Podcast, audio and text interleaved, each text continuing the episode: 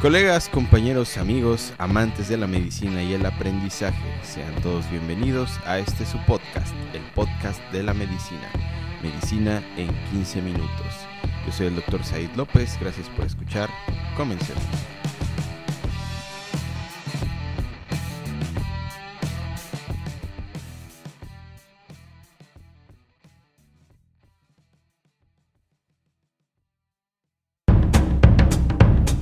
El podcast de Simbiosis Académico.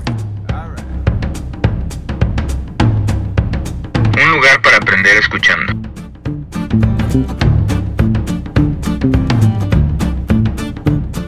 Bienvenidos.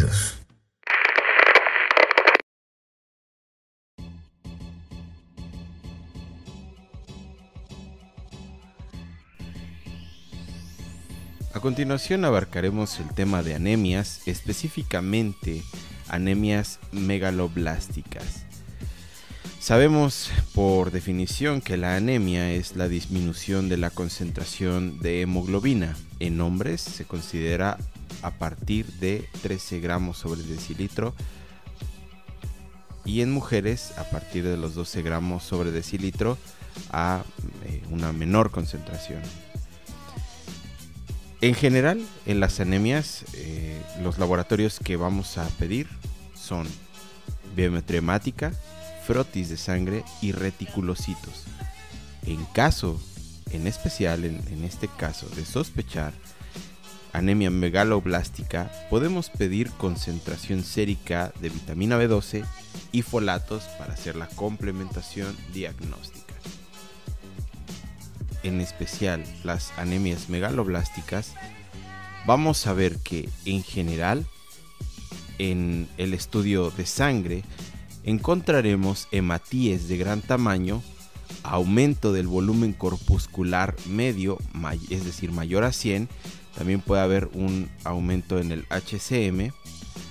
Podemos encontrar reticulocitos normales, los cuales pueden aumentar al administrar el tratamiento y en la bioquímica general, la química sanguínea, encontramos un aumento de LDH debido a la destrucción de células hematopoyéticas en la médula ósea. A esto se le conoce como eritropoyesis ineficaz. De las anemias megaloblásticas tenemos tres tipos, por déficit de vitamina B12, anemia perniciosa y, y el déficit de folatos.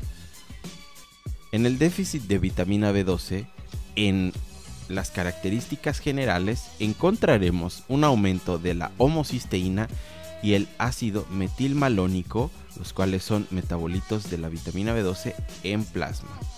La etiología de este déficit puede ser por disminución en la ingesta, más común encontrado en, dietas eh, extremas de veganos. Podemos eh, Puede ser la etiología también por disminución en la absorción, ya sea por gastrectomía, enfermedad celíaca, enteritis, resección o neoplasia. Y también otra etiología es la alteración en la utilización, debido a la inactivación de la B12 de almacén mediante el óxido nítrico en la anestesia. La clínica de esta anemia podemos encontrar alteraciones digestivas como glositis de Hunter y mala absorción y la clínica más característica es eh, alteraciones neurológicas.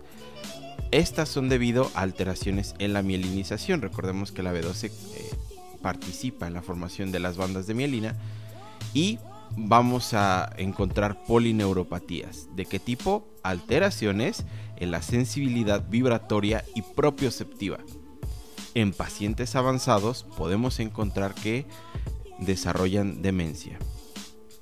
El diagnóstico, además de eh, las características en la biometría hemática, podemos también encontrar la concentración sérica de B12 menor a 200.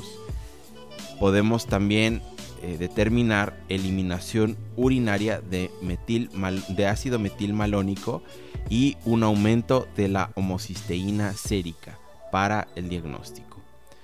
En cuanto al tratamiento, hay que tratar la causa subyacente ya sea por ejemplo cáncer, eh, alguna infección, eh, la neoplasia y la administrar ácido fólico debido a que puede haber eh, relación de esto por una deficiencia intracelular de folatos y administrar vitamina B12 vía parenteral. ¿De qué manera? Intramuscular. Pasando a la anemia perniciosa, también podemos encontrar que es la enfermedad de Addison-Biermer. Aquí hay una atrofia crónica de la mucosa gástrica, es decir, de las células parietales, de causa autoinmune. Esta es la causa más frecuente de mala absorción de vitamina B12 la etiología es por una destrucción autoinmune de las células parietales, como ya lo hemos dicho, y podemos encontrar dos variantes, en pacientes mayores de 60 años y una variante juvenil de los 10 a los 20 años. La clínica es similar al déficit de vitamina B12. Podemos encontrar acloridria y puede producirse disminución de la absorción de hierro. El diagnóstico es el mismo que en el déficit de vitamina B12.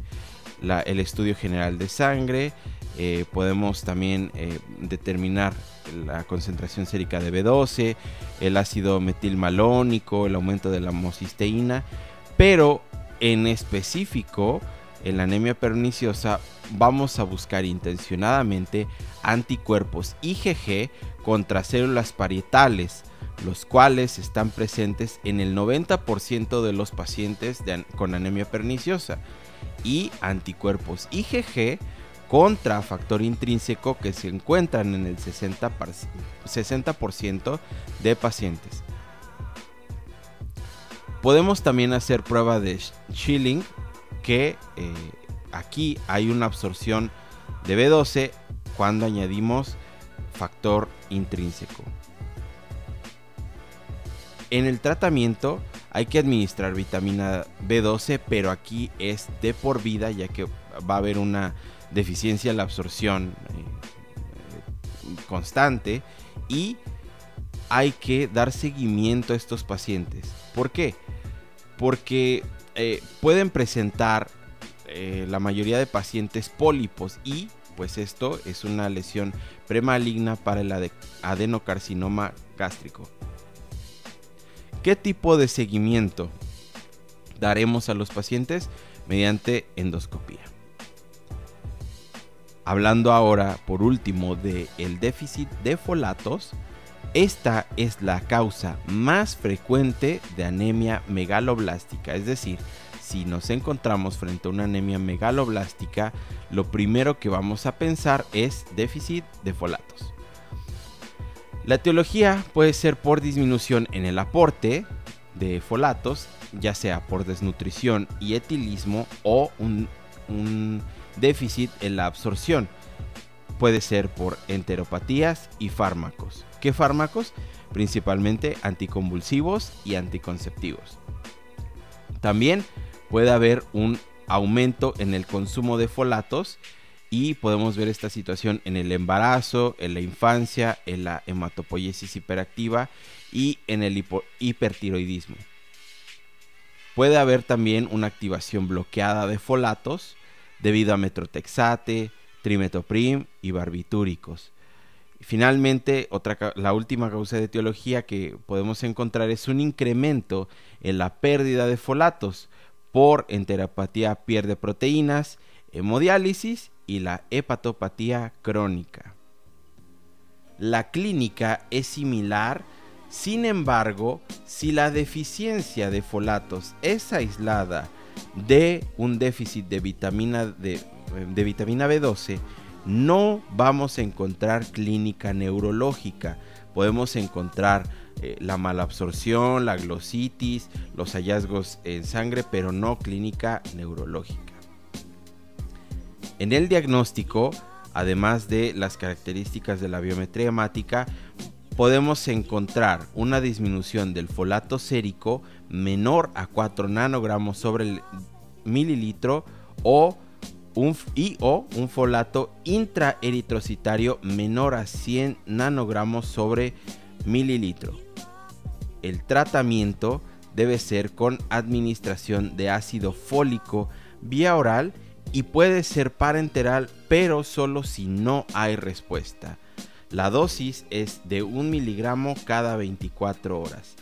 Y se puede usar el ácido folínico en caso de que el ácido fólico no haya dado una buena respuesta. Bien, hasta ahora eh, es todo respecto al tema. Es eh, una parte corta de anemias.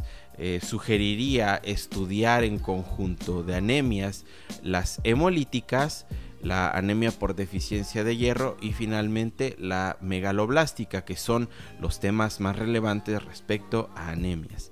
Recuerden repasar sus libros, recuerden revisar las guías de práctica clínica y recomiendo revisar casos clínicos para tener un acercamiento más hacia la realidad de pacientes con anemia de los diferentes tipos.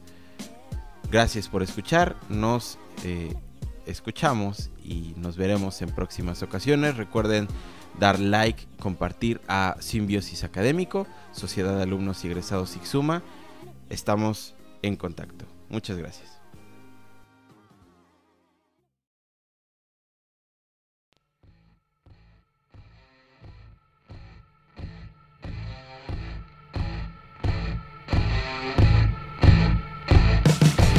No te desconectes. Síguenos a través de nuestras redes sociales como Simbiosis Académico y Sociedad de Alumnos y Egresados SIGSUMA.